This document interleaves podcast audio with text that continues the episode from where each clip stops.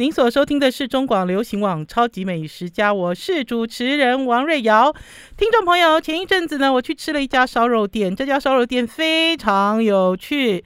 这家烧肉店的名字就叫做上吉烧肉，上下的上，吉祥的吉。我进到这个烧肉店呢之后呢，当然是饱餐了一顿。可是除了饱餐了一顿之外，我看到了很多 烧肉店的趋势，还有烧肉店的经营方式，成功的经营方式。所以今天空中连线上吉烧肉的创办人林佑勋，林董先跟听众朋友问好。哎。王姐你好，大家听众各位听众大家好，你好，我是上集烧的负责人，我姓林，我叫林佑勋。林 林佑勋，哎，大家都叫你什么？林董吗？哎，没有没有没有没没没有，我们小公司小公司不敢不敢不敢，因为我在我在公司里面年纪比较大比较大一点啦，所以他们大家都叫我令桑。令桑，好，我们今天呢，请令桑来到我们超级美食家，不是只有谈烧肉。我那天呢，在这个烧肉店里面吃的很开心，然后聊得很痛快。呃，其实最主要的是想让听众朋友知道，人生的经历真的很难讲，很难讲。我呢，还没有认识令桑之前呢，我对墨西哥，对不对？是，是不是墨西哥？我对墨西哥是一无所知。听众朋友，你们一定知道墨西哥的一个东西，就是墨西哥辣酱。可是除了墨西哥辣酱之外，听众朋友其实并不清楚，并不了解这个国家，对不对？而且我们每次看墨西哥都是美国观点，是对不对？都是外国的外媒的报道，哈，谁谁谁讲到墨西哥出美国观点。可是呢，今天节目一开始呢，我们跟吃无关，我们就来请令桑来跟大家聊你跟墨西哥的缘分，真的太有趣了。令嫂，我们从这里切入好不好？好，没问题，没问题。来，开始。好像在吃烧肉一样哦，一边吃一边聊这些有趣的人生故事。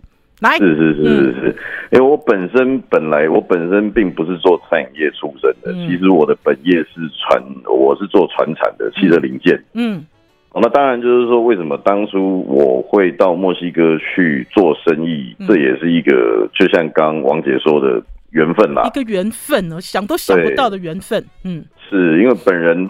本人非常的不会念书哦，然后拖拖拉拉的不想去当兵。我到二十四岁、二十五岁才入伍哦。嗯，那退伍之后，就是其实那时候年纪轻轻的，说实在的，退伍之后也没有什么特别的想法，也不知道要干嘛。那刚刚好，我就是说我妈妈的一个朋友，墨西哥人，嗯哼，哦，他他想要出来创业，嗯，那那因为当时在墨西哥，就是说当地他们的进口商对亚洲还是相当的陌生，大概在十五六年前啦，嗯。所以他就想说要找一个亚洲的伙伴，看看能不能做一些什么东西出来。那我妈就跟我说了这件事情，我心里盯了两天，我就飞去墨西哥了。哦，哎、欸，等一下，在这里很有趣哦，听众朋友，这其实是一个梦想的一个大冒险，好。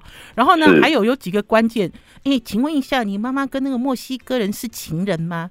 我先八卦一下好不好？我这为什么为什么会忽然间你知道，就一个墨西哥人，然后跟你妈妈有一些缘分，然后又。又你又跑过去，这是什么缘分啊？这个是不是情人这个方面我就不好说了啦哈。哎、欸，想不到上一代的缘分可以这样延到下一代，然后还有那个时候你也很大胆，你英文好吗？令嫂？呃，我的我的英文还可以啦，就是说因为因为呃也有也有念国际学校，然后也有在国外留学过很短的一段时间这样。可是墨西哥人讲英文吗？No，他们讲西班牙文。No, no. no，真的，所以你就大胆就飞去了。对，那那时候因为其实年纪轻嘛，我觉得我觉得当时心里面没什么想法了，嗯、我就想说去去看看有没有什么机会。这样、嗯、真的有的时候缘分跟机会这个东西，我们都讲说机会是给准备好的人嘛。但是说真的，我当时。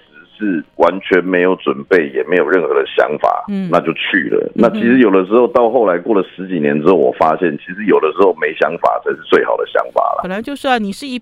一张白纸，白纸才容易在上面描绘东西。如果今天对墨西哥有一些想法，有一些框架，你就说我不爱去啦，嘿，那个地方我不要去，是是是，是，是，是，是不是？好，我们来聊一下你在墨西哥发生的一些趣事。我们来讲 monkey 这件事好不好？我要讲哈，以下这个是真实的故事，没有任何歧视哦，听众朋友，我们不是在歧视别人，只是告诉，还是只是想要告诉大家，单枪匹马。闯荡江湖到底会发生什么样的事情？后来。哎，我那时候刚刚过去的时候，大概在十五六年前哦，嗯、那个我到墨西哥去的时候，亚洲人非常非常的少啊。嗯，那因为我去的时候，说真的，我是一句西班牙文都不会说。那其实当地会说英文的当地人其实也不多。嗯。嗯哼，那就是说，刚开始我去的时候，我那边一些 partner 跟一些同事就叫我坐公车嘛。嗯哼哼，那墨西哥的公车非常的有趣，墨西哥公车是没有站牌的，没没有站牌哦，随招随停，它没有站牌，对，它就是随招。哦，然后说真的，你那那台车要去哪里，你也不是太清楚了，你只你只能大概知道说他会去哪一个区域这样。哦哦，真的？怎么那么？可等一下，可是我要给听众朋友一个观念哈，墨西哥不是台湾。墨西哥地大物博，大家去想美国，对不对？大家去想那个空间的地域的环境不一样哦。哦，你胆子真大，你真的就跳上公车啊？去哪里？然后呢？然后去去上公车，因为那时候那时候我刚因为坐公车这大众交通运输工具上面一定都是他们当地人嘛。对的，嗯。那他们的公车跟我们的公车是完全长得不一样啦，嗯、大部分就是我们路上看得到那种。福斯七人座、九人座，甚至十五人座的那种，哦，一个小巴啦，小对对对对对。那你上车之后，基本上要么就是跟他们当地人挤在一起，要么你就是站着，就是都很挤这样子。然后我我上车的时候，我就。一直会，我一上车的时候，基本上大家都会盯着我嘛，因为他们好像也没 没什么看到黄种人或者亚洲人这样，那 他们就会的人上车了。对，那我我就一直一直坐公车坐了几个礼拜，我就一直听到两个字，印象很深刻，它叫做“枪狗枪狗”，枪狗枪狗，嗯，枪狗强哥强哥，嗯，对，枪狗，然后后面他们会说阿玛利欧，嗯，枪狗阿玛利欧。后来我有一次有机会，我就问我的，我问我的同事“枪狗”是什么意思？嗯，他们就说是猴子啊，所以我才说被被人家指指指哦，猴子上车了，猴子上车了，是这个意思，对，对不对？阿玛利欧是什么意思？阿玛利欧是黄色的猴子哦，黄色的猴子上车了。对，枪狗阿玛利欧就是黄色的猴子这样。所以等于是在这样子的环境里面，不知道还是比较好。是是是是是是是是是。好了，我们来形容一下墨西哥哈，因为呢，刚刚呢，令桑呢，我们今天节目连线的是上级烧肉的创办人林佑虚令桑。令桑在讲他十五六年前去了墨西哥的一个经验。可是令桑，我想要知道你现在跟墨西哥的这个生意还有往来吗？有有有，我们一直有在做，呃，你这么说吧，运气很好了。十五、嗯、年之后，我们的公司还是健在的。而且哦，令长在跟我聊天的时候，我非常意外。或许大家会认为台湾的传统产业好像变得都变得像夕阳工业一样，可是没有想到在汽车零组件的这个部分，在国外还是很吃得开的，对不对？是的，当然，因为因为因为以墨西哥的人口结构来说的话，墨西哥大概小美国一点点，但是它的总总人口数也有一亿两千万人到一亿四千万人左右，哦，所以这个市场好大，哦一亿四，对不对？对对对对对对对。好，令长，我们先休息一下，进一段广告，再回到我们节目现场。好的，谢谢。I like 我是王瑞瑶，您所收听的是中广流行网《超级美食家》。我们今天空中连线上级烧肉的创办人林佑勋。听众朋友在前一阵子有看到我上传了一段影片，就是呢我在上级烧肉吃烧肉的状况。我们等一下再来介绍上级烧肉的烧肉，因为呢我在这家烧肉店认识了很多有趣的人，其中有一位就是他们的创办人林佑勋令桑。而且呢我就在讲啊，其实有的时候在吃东西，有其是在吃有人服务的烧肉，还是在吃铁板烧，哈。呃，消费者会发现，你其实关注的不是食物，关注的是人跟人之间的互动，哈。因为厨师跟你聊天，还是老板跟你聊天，你忽然间就有一种豁然开朗的感觉。你吃了这顿饭，其实就带你周游世界，而且你吃了这顿饭，你自己就有很多顿悟。所以呢，我们今天就空中连线令桑跟我们聊天。我自己以前哈刚入行的时候跑的是汽车线。好，然后呢，所以当令嫂跟我讲说，哎，我们其实台湾哦有很多这个汽车的零组件，那外销去墨西哥的时候，我就觉得蛮奇怪的。嗯，为什么为什么墨西哥人要台湾的零组件呢？然后为什么中国大陆没有抢走我们的市场呢？为什么这块市场还是我们的呢？嗯，这么说哦，其实我在墨西哥待了几年之后，大概两年之后，我就发现一件事情哦，这是真的非常非常的有趣哦。嗯，其实墨西哥人跟台湾人非常像，哦，很勤奋。爱钱，呃，应该是说，我我讲的是对吗？有人要骂我了。这个还好，还好我的同事同事们听不懂中文，只要被他们听到了就糟了，这样。为什么跟中国跟台湾人一样？哪里的特质？因为因为他们在做生意跟台湾人很像的地方，他他们很很很讲情哦，他们非常讲情，哈哈。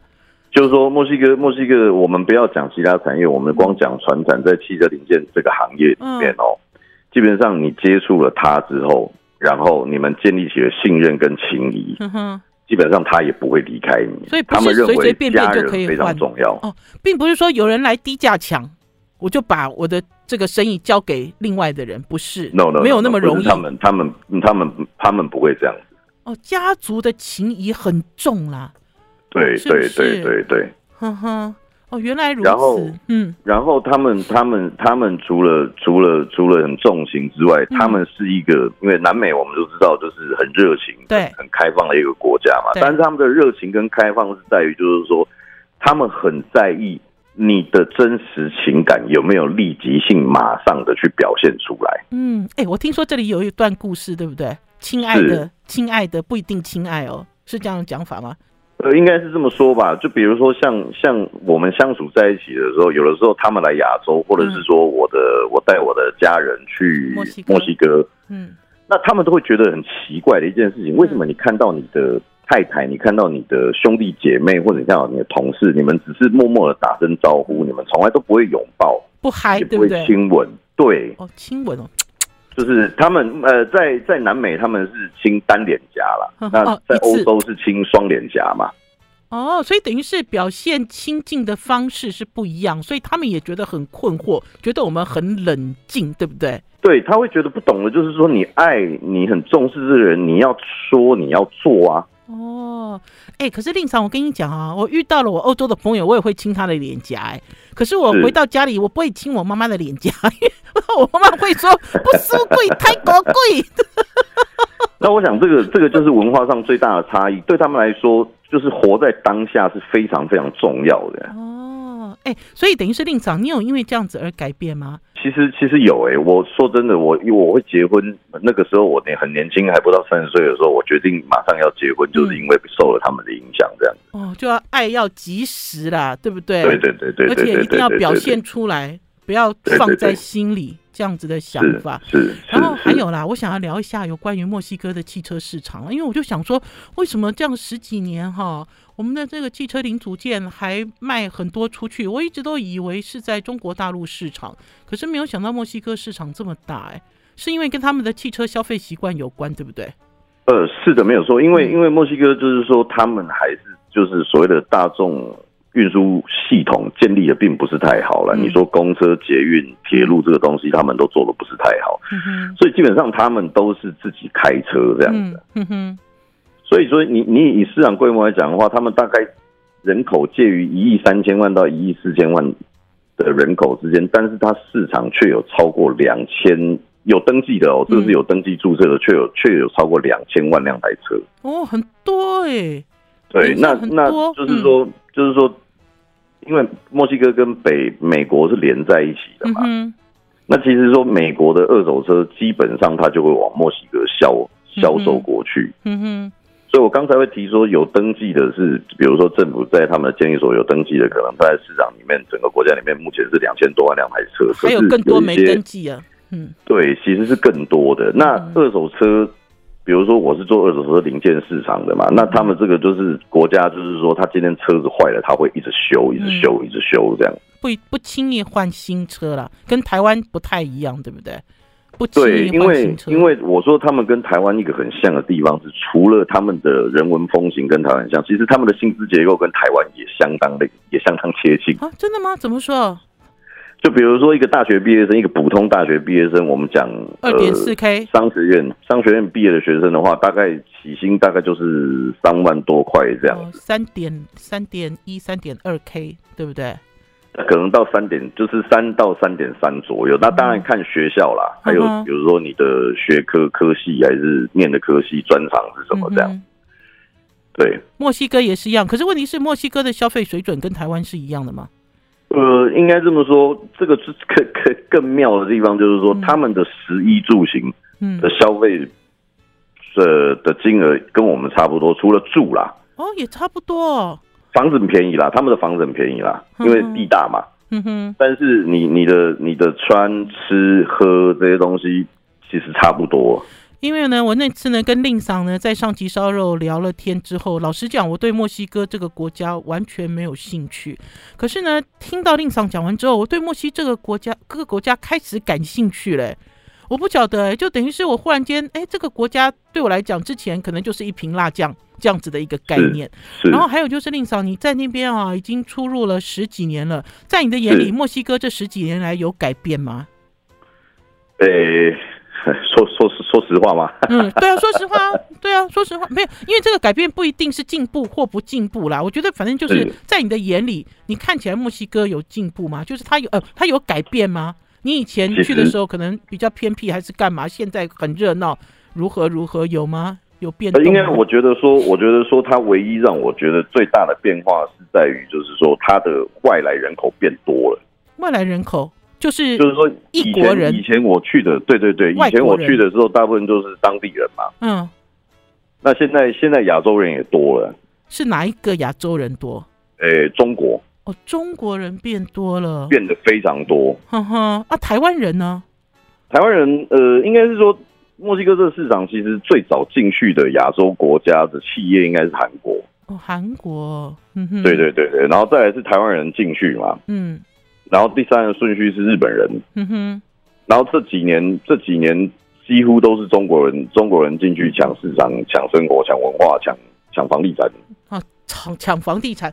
墨西哥有台湾大型的企业吗？有，其实也蛮多的。哦，真的哦？是谁在那边投资？呃，应该是说我们讲当当地企业好了，嗯、比如说像所有人都知道的啤酒 Corona。哦，Corona，Corona 是台湾，这这不是台湾人的，那墨西哥的啊。对，就是墨西哥当地的企业。嗯，哦，我们知道的知名品牌啦，对。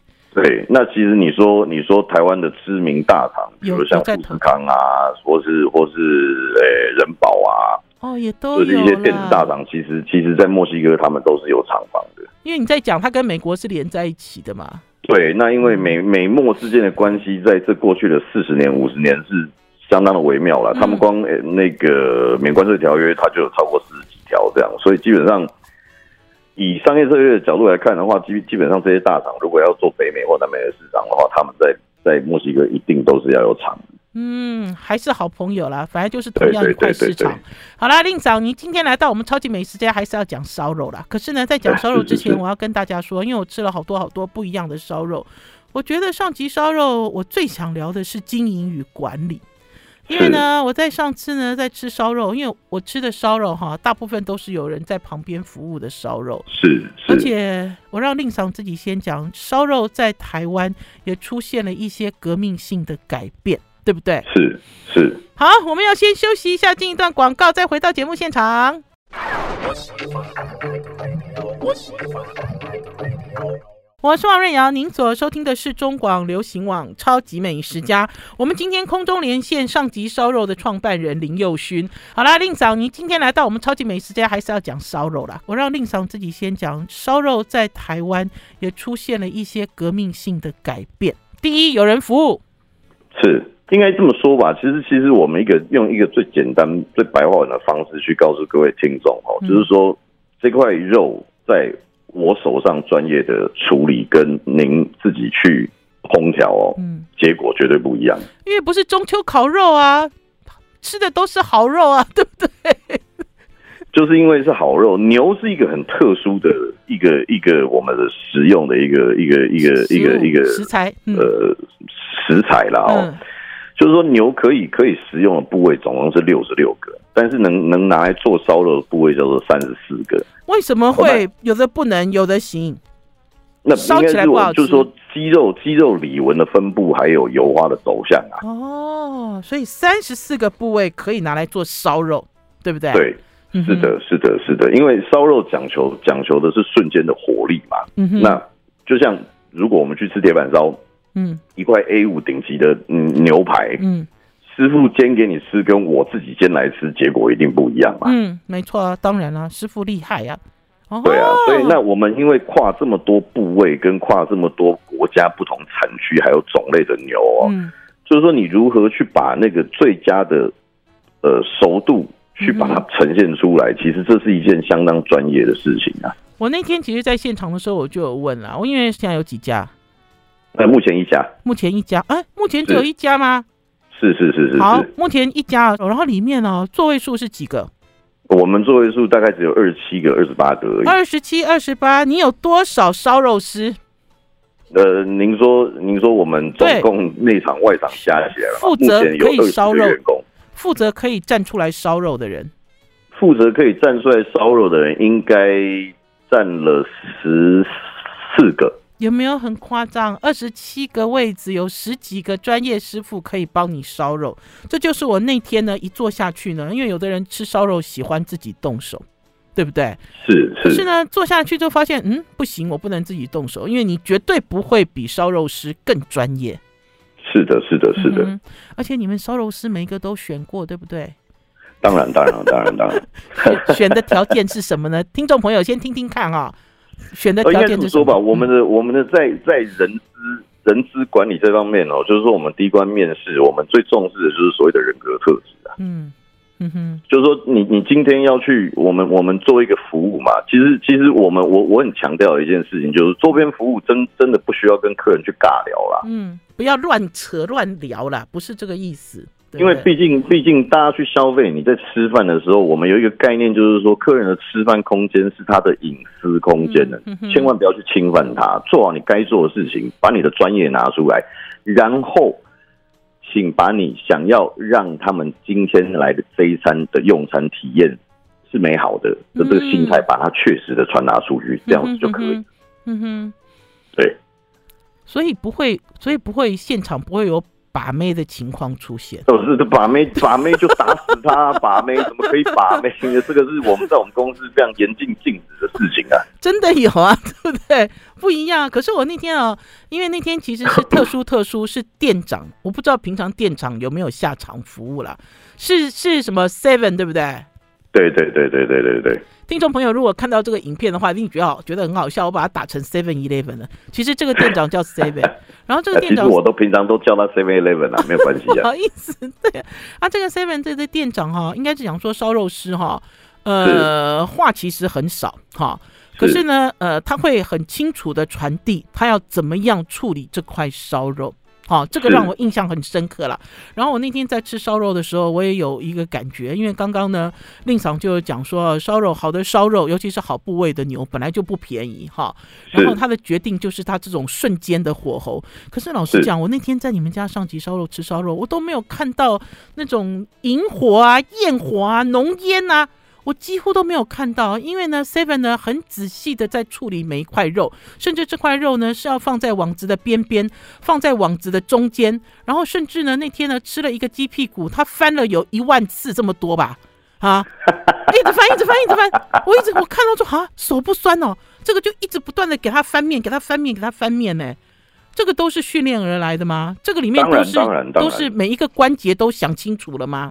对，当然，当然，当然，因为每一种食材都每一种食材的特性嘛，那就是说，我们我们会会去做的一个方式，就是说，当然，你我们单调的就是铁网跟下面是木炭嘛，嗯，那我们会做的方式就是说，当然，我们以物理概念来讲的话，中间火当然是最大的，嗯，那你有一些食材是不有，比如说它油花是比较丰富的，你不可以把它放在中间，你必须要放在，你要去挑，嗯，火，嗯。有我们讲中层，呃，我们讲中层、中外层跟与最外层，其实那温度是有差别的。而且呢，还会排圈圈哦，就等于是他认真排圈圈，不光是翻面而已哦，就认真非常认真的在排圈圈。那所以等于在吃这个烧肉的时候，我都有深刻的感受到这个烧肉师傅的专业了，就是在烧肉上的专业，而不是嘴皮子很会拿捏的专业了。这其实不太一样。好了，我们要先休息一下，进一段广告，再回到节目现场。I like 我是王瑞瑶，您所收听的是中广流行网《超级美食家》。我们今天空中连线上集烧肉的创办人林佑勋令嗓，来跟大家聊另一个观点来看餐厅，就是经营与管理。我那天去到了这家烧肉店，这家烧肉店人满满的，而且哦，我跟听众朋友报告，只有我跟宝师傅的年纪最大了。好，其他呢不是帅哥就是美女，大家都来这边吃烧肉。王王王姐，您您您客气了，您客气。哎，是真的，我回头看，就那一桌有帅哥，然后往我旁边看两个美女，然后呢都是烧肉师傅在 serve 哈，一组一组的人。可是呢，在这里面我还有一些观察，这个观察就是呢，是老实讲，我如果是烧肉师傅，我绝对不会推荐客人吃鸡屁股，这是自找麻烦的一个食材。是，我讲的是不是？可是呢，关键是在于呢，那天呢，Seven 呢，店长 Seven 就跟我讲了一句话，哎，还是老板你跟我讲了一句话，就说现在台湾的烧肉的竞争其实不在牛，其实是在牛以外的部位，这是怎么回事？是，应该这么说啦。其实，其实，其实烧肉烧就是呃，如果各位听众或者各位消费者到不同的烧肉店去哦，因为我觉得感受吃吃的吃的感受会有不一样的地方，其实很大的一个一个。一个关键点在于刀工啊，嗯，就是说同样一块肉来，同样一个食材来，就是说在我们这个体系之下，我们怎么样去拆解这块肉？怎么我们怎么样去拆解这个食材？嗯哼，哦，比如它的肌肉理纹、它的油花分布，或者是说刚刚姚姐提到了这个这个七里香鸡屁股的这个部分，对，我们要怎么样去塑它的形？我们要怎么样去处理它，才可以让它是最佳的状态？哦，那个屁股跟牛舌真是极致啊！是是是是 鸡屁股，鸡屁股跟牛舌哦。我其实吃了很多米其林名店的牛舌，哈，不是第一次吃牛舌，因为有些是米其林名店，有一些是这种日本来到台湾开的一些名店的牛舌。我发现你们家的这个牛舌哦，好像一条龙哦，就 他有他就是当这个烧肉师傅在做这个牛舌料理的时候，你就目不转睛了哈。本来是要聊天的，就整个都被拉走，就牛舌跟鸡屁股这两个。刀工是是是，对不对？还有针对它的肌理去做研究。对对对对，没有错，没有错，没有错。哎，我想到了，你们有一个日本，算是一个日本总厨，是不是？是我们料理长是日本人。哼哼。对对对对对对对，他是北海道人。嗯哼，因为那天有聊到有一个日本的总厨，这个料理长，这个料理长，我相信除了呃部位肉切割之外，你们家在呃调味这个部分，我觉得也跟别人不一样。呃，应该应该就是说，当初我在跟我们料理长沟通的时候，因为比如说我们讲烧肉的日文是 yakiniku 嘛，嗯，那其实 yakiniku 它的翻译的意思就是说，将圆形的食物放在火上面去烹煮，嗯哼，所以我们我们很强调的一件事情就是说要原形，嗯。那我们的调汁，我们的酱料所蘸的酱料，但我们能搭配的，不管盐也好啊，或者是说一些酱汁也好，其实我们的种类相当多，至少有将近十五种左右啦。有一个叫盐酱啦，就是放在清酒里面把盐融化，然后还有一个是盐盘。我对那个盐盘觉得很佩服，我不知道这是自己想的还是抄袭别人的，可是我觉得那个盐盘沾肉的效果实在太好了。应该是说盐酱跟盐盘这个东西是属于我们原创的，因为就是说，这每个人的口味，呃。都会有点不太一样嘛。嗯哼。哦，那但我们对每一个每一个部位的牛肉，甚至我们跨国家产区的牛肉，我们都会有做不同的调整，这样。嗯，特别的研究。哎呦，你聊一下那个盐盘好不好？因为我上次去吃的时候，拿了一个那个一个像是这种呃石头的板子，然后上面呢好像撒了雪一样细细的一层薄盐。一开始拿上来的时候，我还在想说，哎。等一下，食物是不是要你食物还没有摆呀、啊？你怎么拿出来给我？那那个实在太好了，令长你讲一下那个概念。嗯，因为因为是这样子、哦，我们我们那个其实是用巴西跟澳洲的海盐去再把它磨细之后，然后平均的去撒在这个盐盘上面哦。嗯哼。除除了这个最主要的目的，就是说，第一个这个盐盘它的石头哦，嗯、它的温度是稳定的。嗯。那盐这个东西其实很敏感，它遇到温度的时候，你变冷变热，它会味道会跑掉。哦。这第一个，第二个，为什么要让它变细？嗯哼。因为牛肉有些部位很细致。嗯。所以你应该要搭配的东西也是细致的东西。嗯哼。所以这两者搭配交交错之下，比如说牛最佳最佳的调味就是盐，嗯、那我们应该在盐上面再去下一点功夫，再去提升它肉、哦、肉的味道，这样子。我是觉得这个盐盘让我沾这个牛肉的时候，哈，弄不会修咸呐。有的时候，其实，在沾酱的时候，有的人其实不知轻重，哈，吃到嘴里。才会觉得说哦，我好像沾太多哦，我好像沾太少，还是说有的盐的它其实呈现的是一种颗粒状，你咬到了你不一定觉得舒服。可是我觉得就像把这个盐巴磨得像细雪一样哦，就是这样，好像那个比糖粉还细那样子的感觉，然后放在一个黑色的盘子里这样沾肉的时候。我觉得这个肉所呈现出来的风味，跟我刚才所讲的传统的撒上去，或者是你自己沾的，是完全不同。啊，完全不一样，完全不一样。这个这个差很多，差很多。我那天其实有被那个黑色的盘子吓一跳。可是或许大家会认为说，哦，这只是一个调味上很小的细节。可是我觉得会想到这件事，就表示对于肉哈，对于调味料之间的关系有做深刻还有深入的研究。这个我是觉得厉害的啦。好啦，还哎哎，令长，我要问一下，鸡屁股啦，牛舌，哈、哦，除了鸡屁股、牛舌，我那天就听到讲说，哎，我们现在都在比哦，因为大家听说你们跟其他的烧肉店也很熟，他说大家都在比，呃，牛以外，牛以外的东西，现在才是决胜观点。还有什么东西？牛以外的东西？应该这样，就是说我们在海鲜的方面，其实我们也有下一些功夫，这样子啊，比如说，比如说台湾人很喜欢吃的生蚝，嗯，哦，干贝，干贝。然后虾子，虾子的种类我们就有三四五三四种以上这样子，那、嗯、各个口感跟香气都不太一样这样子。那甚至我们还还有一个很特殊的，就是平常大家热炒店跟咸酥鸡会买得到的龙珠啊，龙珠也可以烤哦。呃，龙珠可以烤，哦、龙珠烤出来的口感是相当特殊，再配上我们特制的特制的酱汁，那个感觉又会完全不一样。所以烤龙珠又是给烧肉师傅找麻烦了，对不对？跟鸡屁股一样。可是我今天印象深刻的有两个，一个是大蒜，哈，可是大蒜应该比较像油封，哈，大蒜的效果非常好。然后另外一个就是呃，那要怎么讲？算是呃大动脉。是心脏的大动脉，是不是？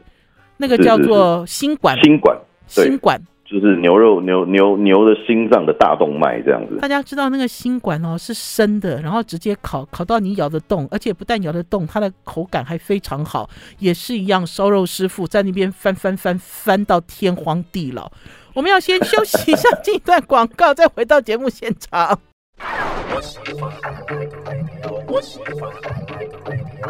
您所收听的是中广流行网《超级美食家》。今天空中连线上级烧肉的创办人林佑勋。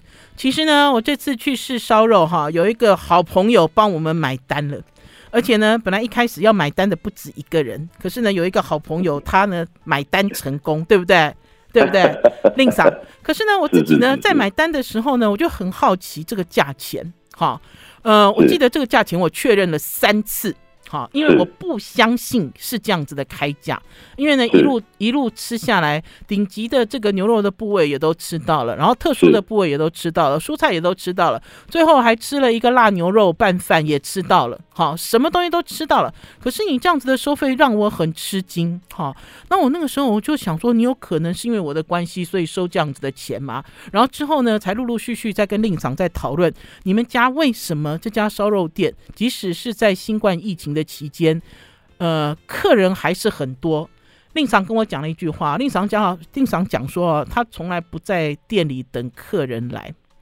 这店这个我印象太深刻了哈，因为我想哈，呃，这个其实可以作为餐厅经营者哈，大家可以思考。有的人会认为说，我的菜就是做的很好吃啊，你们都不懂我哈，客人都不懂我，你们都不上门。而且呢，有的人认为说我菜就是做的很好吃啊，老天有一天哈，一定会被这种伯乐看中，类似像这样。我记得令嫂那天就跟我讲了，他说你们都主动扣客，哎，我吓一跳，哎，主动扣客这个行业，餐饮餐饮业主动扣客，这是一个什么制度？应该这么说，因为我本身做传产出身，我做 sales 出身的嘛。嗯。那我做 sales 出身的时候，sales 的观念就是所谓的 A B C 卡的法则，就是 always be close，就是你的、嗯、你的 case 你要尽速、尽快、主动的去接到案子、接触客人，然后你要把他单子接下来嘛。哦、A B C 法则哦，A B C 法则，嗯。然后呢？对对对，那那这个东西就是说，我我认为今天我们一样都是，不管你做餐饮业也好，做传产也好，其实都是所谓的商业行为啊。商业行为哪有那种坐在坐在办公室、坐在餐厅里面等客人上门的道理？我的菜好吃啊，客人吃一次就会来啊。不是，可是问题是现在整个时代的改变，加上资讯的发达啊，嗯，你坐在那边等。